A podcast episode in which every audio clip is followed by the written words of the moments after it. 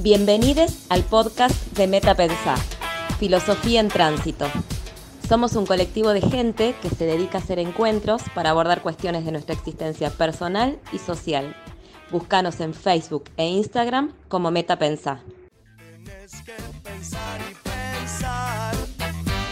Con hambre no se puede pensar. En el principio, frente a la perplejidad que nos provoca esta intemperie amenazante y al mismo tiempo fascinante que llamamos la realidad, los humanos apelamos a los mitos, a esos relatos épicos, polisémicos, que narran las hazañas de seres extraordinarios, pero también humanos, demasiado humanos, que nos recuerdan cuán magnánimes y miserables cada quien puede llegar a ser. En el principio, en el principio fue nuestra imaginación, esa facultad que nos permite ir más allá de nuestra condición finita y nos impulsa a soñar ilimitada y colectivamente, la que nos ayudó a ir tejiendo lazos con el mundo y entre nosotros, a ir dotando de múltiples sentidos nuestro diario transcurrir. Luego irrumpieron la filosofía y la ciencia henchidas de conceptos y abstracciones, ávidas por descifrar los misterios de la vida y el universo. Entonces, entonces fue la verdad la que cercó a nuestra imaginación y nos abrió las puertas al cosmos, a ese mundo de regularidades e inquietantes certezas. Ficciones y verdades, mito y logos, dos modos de interpretar la realidad que lejos de ser antagónicos se complementan. En tanto cada cual a su manera amplía nuestra mirada sobre el mundo y nos ayuda a lidiar con el caos que nos rodea.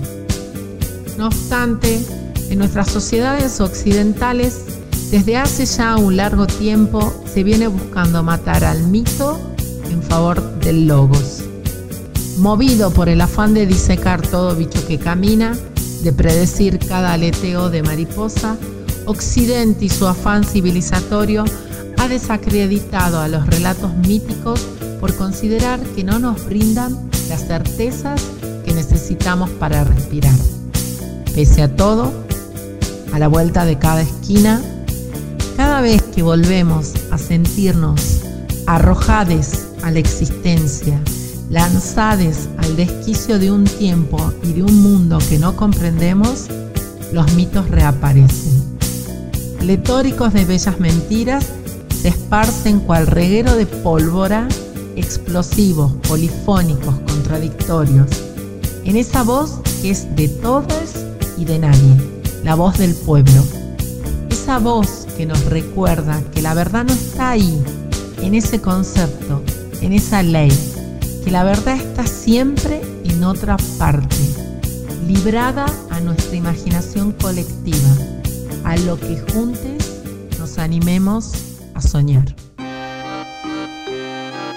En este relato, elijo pensar a Sísifo antes de cumplir la condena que abre paso a la absurda rutina que atraviesa nuestra cotidiana existencia. Se afirma que son las divinidades las que dan lugar al nacimiento del mito y con ello a la multiplicidad de sentidos que en él conviven y se renuevan en cada rito. ¿Qué acontecimiento primordial, originario, posible de nuestra condición humana inauguran los dioses por medio de la trágica condena de Sísifo en este relato? Lo absurdo resuena al unísono. Astuto Sísifo, quizás el más sabio, quizás el más justo, bandido y mentiroso de los mortales. Sin dioses ni ritos. Estrafalario rey que supo jugar con lo sagrado con alegría profana, mundana y humana Sí, demasiado humana. Astuto Sísifo, amante pasional del más acá, incorrecto, sin reglas, sin norma ni rutina, sin temor ni fractura. Astuto Sísifo, flexible, creativo, loco, sin atajos, sin roca, sin occidente que oriente. Astuto Sísifo, imprevisible, visible, sin espacio ni tiempo delineado. Sísifo, el costo de tu auténtica felicidad abre paso a la desnuda vida que llevas en el oscuro tártaro. El rey sueña al mirar por encima de la gran roca con el fin de su absurda condena. Cada paso, guiado por la memoria, reclama la posibilidad de volver a ser y da nacimiento a una teleología de la esperanza y una vida vivida. Allá donde fui feliz, sé que pronto he de volver, resuena al unísono.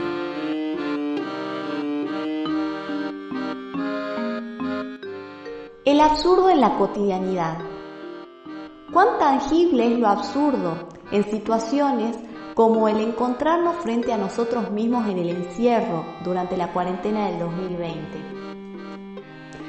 Filósofos como Camus han escrito sobre el absurdo en circunstancias tremendas, durante las grandes guerras del siglo XX, enfermos, bajo regímenes totalitarios. Eso explica en gran medida aquellas ideas. Pero nosotros no vivimos en un mundo que, con mucha distancia a algunas de estas atrocidades, parece una mala película de ciencia ficción. Constantemente buscamos ordenar el mundo de forma racional y la realidad se resiste. En algunos contextos cabe usar como sinónimos las palabras absurdo e insólito. Creo que se relacionan en el hecho de que lo insólito nos recuerda que vivimos en un mundo sin sentido. Basta solo con mirar las noticias, somos un meme. Si ante lo absurdo las opiniones son el suicidio, la evasión de la realidad y la aceptación, siguiendo a Camus tomaremos esta tercera vía. Pienso que la respuesta es de corte hedonista. Aunque no encontremos sentido a la vida, aunque nuestra esperanza de racionalidad sea indiferente al universo caótico, aunque la humanidad insista en gritar al vacío, no podemos negar que hay cosas que nos dan placer. ¿Vale toda esta agonía el goce de los placeres sensoriales? ¿Vale la aceptación de la falta de sentido, el placer por la comida, la música, la danza, el encuentro con el otro? ¿O todo esto siempre es un modo de evasión a lo absurdo? Si nos sentimos identificados con el mito de Sísifo, propongo que nos pensemos como Sísifo y la roca al mismo tiempo. Esto me recuerda al origen de la tragedia de Nietzsche en el siglo XIX fue todo un hito hacer notar que tanto lo dionisíaco como lo apolíneo era lo que movía a los antiguos griegos, en gran medida padres de la cultura occidental. El brillo en la mirada, el descubrir algo nuevo para nosotros que nos fascina, el asombro, la risa, la charla profunda, la actitud desafiante y pícara ante los problemas, serán suficientes para atravesar el dolor, lo irreversible del tiempo, la distancia, la repetición y el aburrimiento? ¿Qué nos saca del tedio y la incomodidad de la rutina? ¿O acaso deberíamos preguntar, ¿quién lo hace? ¿Valen esos raptos de entusiasmo por la vida, la monótona jornada laboral? ¿O aquello es mera evasión de la realidad? ¿Acaso la roca es la renta de la vida. El sentido de la vida debe ser sí o sí heroico, pomposo, extraordinario, o la aceptación de lo absurdo consistirá en levantarse cada mañana y revelarnos ante la inconmensurable insignificancia de la existencia. Puede que se trate solo de un problema de ego humano. Las mil horas de monotonía inconsciente a lo mejor valen un instante de lucidez emotiva presentes en el presente, en donde recordamos en las entrañas del alma que vale la pena vivir. Encontramos sentido en ese instante a ese deseo tantas veces absurdo.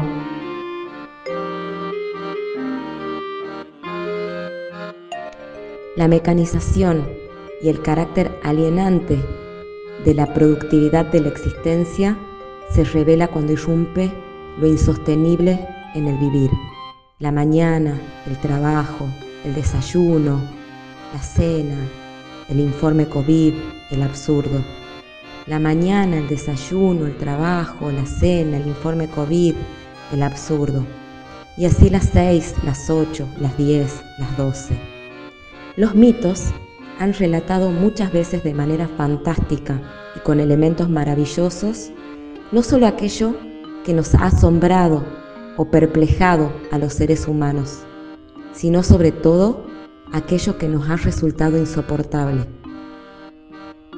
En el medio creo que tenemos y que debemos atrapar a otra categoría, la del deseo, la de la posibilidad de la fuga, la del mejor de los mundos posibles.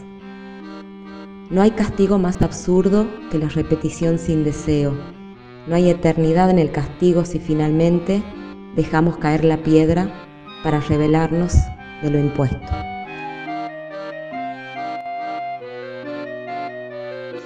Por la vertiginosidad con la que estamos acostumbrados a vivir, la condena que nos relata Sísifo nos resuena un tanto conocida. Los dioses me condenaron según ellos al trabajo inútil y sin esperanza de subir una roca hasta la cima para que al final la roca siempre se vuelva a caer. Parece que el mito deja de despertarnos la imaginación para transparentar la realidad. Es la cotidiana inutilidad de cara al final de nuestras vidas con la que enfrentamos nuestra rutina, tareas y quehaceres domésticos o profesionales, hasta incluso nuestros ritos y pasatiempos más preciados. Vivimos en el mismísimo infierno de Sísifo, atados al tiempo de la eterna reproducción, de la tarea continuada del sinfín de producir y acarrear esa roca hasta la cima. Pero el mito no se agota en su transparencia, por actual que nos parezca. También nos posibilita conjeturar otras miradas. Podríamos entonces pensar y escuchar a un Sísifo que mientras desciende de la cima denuncia con gritos que los dioses se equivocaron. ¿No advierten que los dioses se equivocaron en mi condena? Nos dice el pícaro y rebelde Sísifo de los infiernos. Sí, se equivocaron, porque cada vez que la piedra se cae, y la veo descender por el camino, la reconozco mía. Soy esa piedra. Recibo en la aridez de su peso monstruoso todo mi cuerpo, mi aire, mi dolor y alegría. Reconozco así todo lo que he vivido, emprendido y con pasión he amado. Castigo. Castigo hubiese sido despojarme de ella, habérmela dado y que se desborone en mis manos partírmela frente a mis ojos o enterrarla para nunca encontrar. Estos dioses no saben castigar a uno que vivió. ¿Qué decirles a ustedes, amados vivientes, que no puedan ya saberlo? Sean sus vidas, háganla suya. Mientras uno vive, no se ve a sí mismo viviendo para tal cosa haría falta interrumpir la corriente de la existencia. Existir entonces es una cosa, saber que existimos es otra, tal vez trágica. Pero narrar la existencia abre un horizonte de sentido capaz de redimirla. Y creo que los mitos ofrecen esa oportunidad, la de mirarnos en un espejo y descubrir sentidos posibles en los ángulos de su curvatura. ¿Qué imágenes entonces refleja el mito que nos ocupa? ¿Cómo narrarnos en él? La imagen de Sísifo empujando la roca es muy poderosa, tanto que arrebata la posibilidad de pensar otras alegorías. Es otra, la del Sísifo astuto, desafiante ante el poder de los dioses, la imagen que me interesa rescatar. ¿Cuál es su historia? ¿Por qué es castigado? ¿Es su inteligencia y su astucia no menos magnánima que la de los propios dioses? ¿Es esa la razón de su desgraciada condena? ¿Cómo un ser inferior osa desafiar a los dioses y superarlos en astucia ridiculizándolos? Lo de Sísifo es trágico. Toda una existencia pintada de gris, sin relieve alguno. Se trata de un destino inmodificable, trazado con una rigurosidad granítica. Pero tensar la tragedia a ese punto, ¿no la vuelve risible? ¿No coinciden entonces en el límite la tragedia con la comedia? ¿El carácter infinitamente trágico de su existencia no la torna cómica? Y si lo irrisorio libera de la gravosa tensión a cualquier asunto. ¿Qué resulta ser un chiste sino la ruptura de una cuerda de sentido en su punto más tenso? Bergson señala en su ensayo sobre la risa que uno de los rasgos de lo cómico es la repetición. Esta vuelve cualquier acción irrisoria, desnudando su contingencia, poniendo sobre la mesa todas las convenciones sobre las que reposa su sentido. Encontramos entonces aquí una clave de nuestra interpretación. Lo que causa gracia es la ruptura de una norma establecida, de una rutina. Nada es menos cómico que lo esperable, por ello la risa es hija de la transgresión de la normalidad, que la deja en ese acto desnuda, podríamos decir con el culo al aire. Y mientras más repetida la conducta, más cómica resulta su denuncia. Por ello Sísifo, su pecado y su castigo, resulta en una fusión de lo trágico y lo cómico. Lo cómico, como clave de lectura del mito de Sísifo, es ver en su historia el triunfo de la risa por sobre el absurdo. Por trágico que sea su destino, el héroe triunfa cuando logra desarticular la norma esclerosada de una vida perfectamente lisa con su mera repetición. Pero dijimos que lo de Sisi fuera trágico, lo cual es indudablemente cierto. Y es que lo cómico, lo irrisorio, no está tanto en él, sino a causa de él en nosotros. No es Sísifo quien sonríe, sino nosotros, reflejados en un ángulo insospechado del granítico espejo que, indoblegable, empuja a Sísifo por la colina. Resulta así, entonces, que Sísifo triunfa en su astucia y en su inteligencia por sobre el destino forzoso de la deidad. Su pecado es la inteligencia, que es también el nuestro como especie. Su castigo es la repetición infinita de un trabajo que repetirá a pesar de no lograr el objetivo. Ya sabemos lo que sucederá cada vez, como en la vecina del Chavo. La rutina esclerosada hasta el punto del absurdo resulta así el trasfondo del humor por el cual Sísifo nos redime a todos como un clavo en eterno. Sísifo se golpea contra el vidrio infinitas veces, sin posibilidad de usar su inteligencia, sin reflexionar sobre el obstáculo que lo va a llevar indefectiblemente a chocar su cara. Esa es su condena. Tú, el más astuto, serás incapaz de advertir y eventualmente transgredir la norma más chata que se nos puede ocurrir, empujar en silencio una piedra que no dice nada. Porque no es desafiar la norma y la autoridad el símbolo primero de nuestra inteligencia, la posibilidad de apartarnos de un camino que nos han dado, ante todo ver esa posibilidad, la de dejar de repetirlo. Cuenta justamente el mito de los mitos, la teogonía, el nacimiento de los dioses, que Cronos se revela contra Urano, su padre, el primero de los dioses. Pero luego Zeus hará lo propio con el suyo, Cronos. Y Prometeo y Sísifo se levantarán contra el dios del rayo y sus hermanos también, venciéndolos en astucia. Cada hijo fue poderoso cuando se pudo reír de su padre. Sísifo nos está otorgando un disfraz jocoso, mediante el cual quedamos redimidos de la tragedia del existir. La risa es así la máscara humana frente a su tragedia. Atravesamos el valle de lágrimas, sí, pero con un talismán hilarante. Enfrentamos la desventura con una mueca socarrona que desafía a los propios dioses. La risa, nuestra risa, es tal vez el fin que hace que valga la pena empujar la roca. Y de este modo pagamos a Sísifo lo que éste nos da. Porque de esta forma está engañando nuevamente a los dioses. Su condena no será tal si él tiene un objetivo. Pero me parece que para que su obra sea consumada, ya tiene que actuar perfectamente, como Hamlet, que representa una obra dentro de la obra, y termina resultando indistinguible para todos, incluso para él, y eso es lo más importante, su cordura de su locura.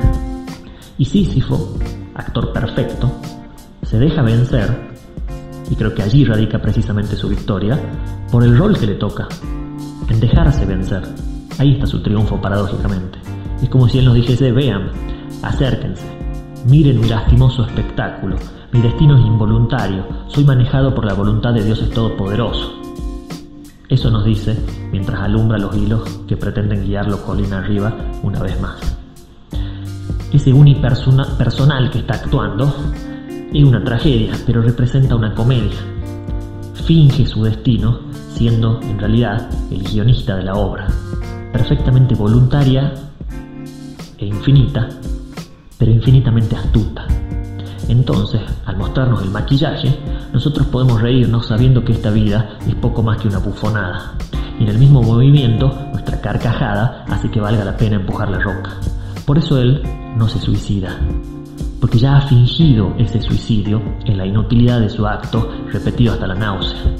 Pagamos a Sísifo con nuestro gozo si esto da lugar a que sobre el plano de la repetición inútil se levante una risa redentora. Aquí reside el parricidio y el sentido de este mito se reduce a nada más y nada menos que a una sonrisa en el espejo. La tragedia sería tener la inteligencia y no revelarse. Vivir sin haber jamás reído. Vaya tragedia.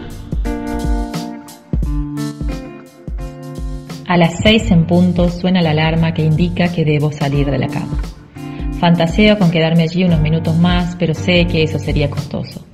Antes de lavarme la cara, hago la cama y ordeno la ropa que ha quedado flotando desde ayer. Recojo todo en un cesto que luego llevaré al lavadero. Mientras hago maniobras con el cepillo de dientes en la mano, busco las carpetas de las materias especiales que tienen hoy. Bajo con un canasto de ropa sucia, carpeta, celular y alguna impresión de último momento que llevaré a mis clases. Abajo pongo la pava y preparo un té tan caliente que dure hasta que se levanten. Pongo tostadas en un plato que completan el cosmo de la manteca, el dulce y el pan. Cada taza tiene su nombre. Cargo mi auto, ordeno los almohadones con un pase mágico y dejo las zapatillas blancas en fila y a mano. Una última mirada. Entonces tomo la ruta que toma la mitad de la provincia en este culo del mundo. En filita llego, a horario. Al volver, caliento el almuerzo que dejé listo la noche anterior. Que haya verduras, reza la conciencia. Proteínas de calidad, hidratos para la energía, dice la voz popular. Limpiamos la casa y empieza el desfile de cuadernos y las peleas de cartucheras. Las gomas de borrar le tienen fobia a esta casa. Ninguna nunca quiso vivir aquí. Listas las tareas, siguen los paseos, cada cual a su actividad y mami taxi de aquí para allá. Cae el sol y se abre la ducha, baño y despiojada para todas. El cepillo se me ríe escondido abajo del sillón. ¿Cómo le explico? Ya no tengo paciencia. Cena, tele, cama. Intentando lo imposible, me dispongo a trabajar y a estudiar. A las seis en punto suena la alarma que indica que debo salir de la cama. Históricamente, las tareas domésticas y de cuidado han sido delegadas en las mujeres.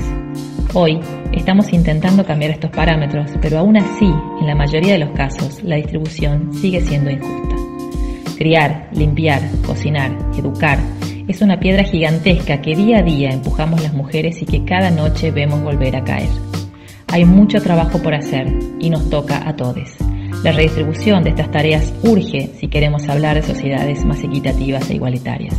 Aquí no hay mito, hay pura e injusta realidad.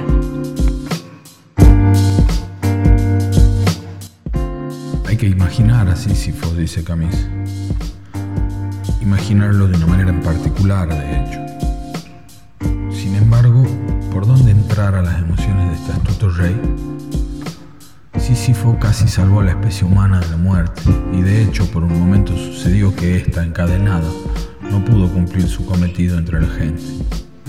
Terminó uniendo el rey su existencia a una muerte eterna, atada al tiempo en un castigo inmortal. Si por un momento sincero en ese breve umbral entre dormidos y despiertos que mueve más allá la imaginación y permite sentir. Buscamos no su piedra, que pudo ser cuadrada, sino al Sísifo laborioso, al espacio arquitectónico de su castigo. Encontramos que la monotonía y el sufrimiento de esa eterna condena estaban rodeadas por el escenario del tártaro poblado de sombras. En este lugar las rocas en particular llaman la atención Macizos sedimentos enormes rodean tal vez aún hoy su cabeza e invaden sus ojos sobrecogidos. Porque un paisaje amable, observado con intención, puede producir la paz y una sensación de inmensidad.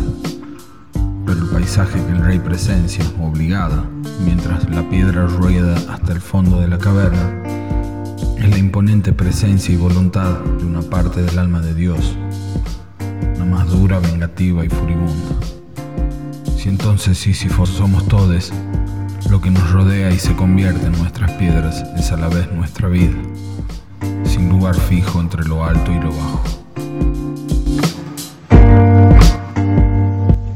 Repetir. ¿Qué hace que una repetición nos interpele? Ve un niño pequeño que va y viene pidiendo los mismos juegos, las mismas canciones, los mismos brazos que lo acunen, la misma cama para descansar, el mismo plato de comida. Su existencia toda resulta una oda, un canto a la repetición. Reclama su rutina, llora si se lo aparta de ella, se aferra a lo que puede para congelar el movimiento arrasador de la vida, para mantener lo más que se pueda una quietud inexistente. Esa que al menos somos capaces de simular bajo el engaño de que siempre hacemos lo mismo. Otra vez, otra vez, grita el niño con la boca pequeña. Otra vez el mismo cuento, otra vez la misma canción. Pienso en Sísifo y su roca. Lo que para los dioses era una condena, la eterna repetición de arrastrar la roca hasta la cima para luego verla caer y tener que volver por ella, aparece mil veces en nuestra vida cotidiana. Limpiar la casa para que se vuelva a ensuciar. O vestirnos para tener luego que quitarnos la ropa. O comer para luego volver a sentir hambre. Dormir para luego tener que despertar. Ganar dinero para luego tener que gastarlo. ¿Cuándo esas rutinas nos generan fastidio? ¿En qué momento de la repetición se lamenta uno hacer siempre lo mismo? ¿Cuándo nos asalta la falta de sentido? Repetir una tarea la muestra siempre inconclusa, pero esa repetición de la inconclusión se presenta como un ladrillo en la construcción de la vida humana. ¿Qué sería de nosotros si no albergáramos al menos la fantasía de repetir? ¿Qué haríamos mañana? ¿Qué sería de Sísifo si llegado a la cima la piedra no rodara otra vez a la llanura? ¿Qué sería del conocimiento si no fuera tras la pista de lo que se repite? Hermosa ficción la de la repetición. Ojalá realmente pudiéramos pasar dos veces por las aguas de un mismo río y fuera cierto aquello que con tanto entusiasmo pide el niño esperanzado. Otra vez, otra vez. Seis de la mañana, aún con los ojos cansados. La mesa ya se encuentra ordenada, como todos los días, para poder trabajar bien. Camina 33 pasos hasta llegar hasta ella. Suena la alarma de la cafetera y otros 10 pasos son hechos para poder agarrar una taza y beber el café recién hecho. Algo que él considera un pequeño placer de todo lo que hace. Solo el tipeo de un teclado se escucha durante dos horas mientras sus ojos saltan de escrito a escrito. Guiones, lectura para los artículos, mails, informes, mails y más mails. Uno que otro cronograma es revisado por novena o décimo vez. Otra alarma suena para levantarse de la silla, caminar y estirarse un poco. A veces se olvida que tiene un cuerpo del cual tiene que comer y beber. Un cuerpo que también debe ser llenado, no con palabras o al formulario, sino con materia para poder sobrellevar toda la maquinaria que él conlleva. Entre esos mails descubre varios de reconocimiento a su persona. Una leve sonrisa sucede en su rostro. Claro que no la puedo observar, pero sí la puedo sentir. Son sus músculos de las mejillas. El reconocimiento, oro simbólico entre los bits de información que ve momento a momento. Cuatro horas después de su despertar, a la segunda vez que se levantó para estirar, comenzó a darse cuenta de que los dedos del pie no le respondían, estaban duros no solo no lo sentía, sino que le eran pesados. Cerca del deadline para entregar el último informe, ya se encontraba él convertido en piedra en su totalidad, rodando entre no poder hacer ningún movimiento para terminar con su trabajo. Ese poco oro que había conseguido momentos antes, ahora le era arrebatado se había esclerosado en la productividad, en tratar de realizarse en el trabajo. En suma, él es solo lo que han hecho los papeles con él mismo.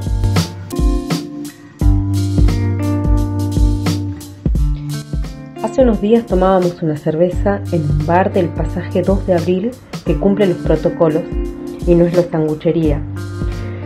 Y mientras la miraba la marica, entremezclar papeles y buscar entre líneas, bajo un resplandor ambarino provocado por ese revoloteo siempre casual de las hojas de otoño, imaginaba el paraíso de arquetípicas villas y dragas en que devendría la Tucumán de una película con un principio como este. A la ciudad la cubrían tres capas de noche. Pato, mi compañero de trabajo, saca una lista corta de nombres alusivos pero correspondientes a una época anterior, aún no precisada. La negra era Atlio, aquí también está la Catamarco, la Nerona y la Rufino, como no, y esta tal Sísifa, que aparentemente sacaba ondazos a cierta ciudadanía esperpéntica cuando había peleas. Cuenta el testimonio que las villas se alojaban en una zona de palmeras altísimas y aves a las que les ponían nombres de piedras preciosas como rubí, por el rojo barrado de alguna, o zafiras a las plomizas. Pato recuperó por un testimonio la figura de las villas atérmicas, apareciendo de las palmeras entre los arbustos otras reducidos monumentos con los hombros y las piernas desnudas en plena helada. El mismo testimonio que documenta una Tucumán olímpica y asombrosamente abierta va delineando mientras un espacio cobrizo como la malla que recubre Tártaro.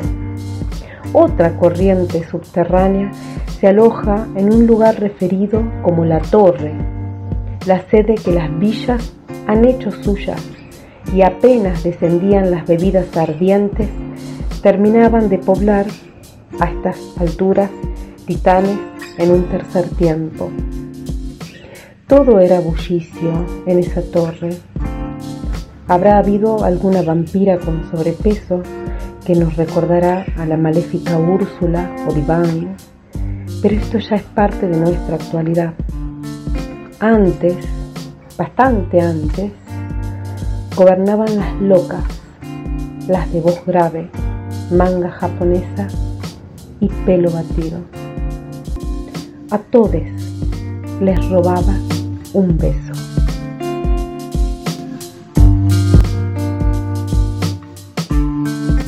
Dice Aristóteles en la Metafísica que el que ama los mitos es en cierto modo filósofo pues el mito se compone de elementos maravillosos.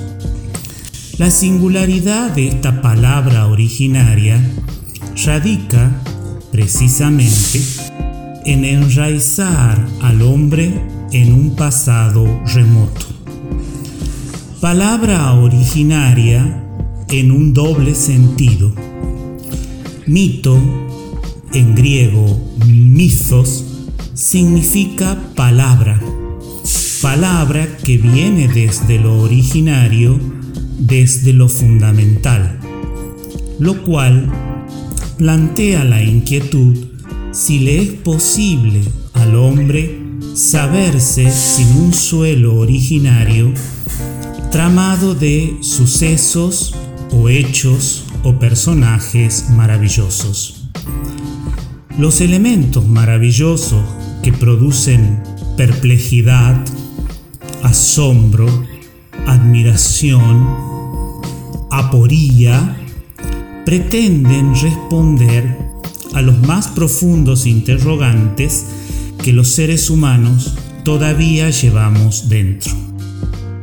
El mito, como relato, dice algo que se cuenta y se repite desde antes que llega del pasado como una herencia narrativa y que es, en consecuencia, propiedad comunitaria, que merece ser recordado, conservado en la memoria como explicación del mundo, de la vida, de la existencia, como algo que confiere sentido a ciertos gestos situaciones, circunstancias, ceremonias humanas.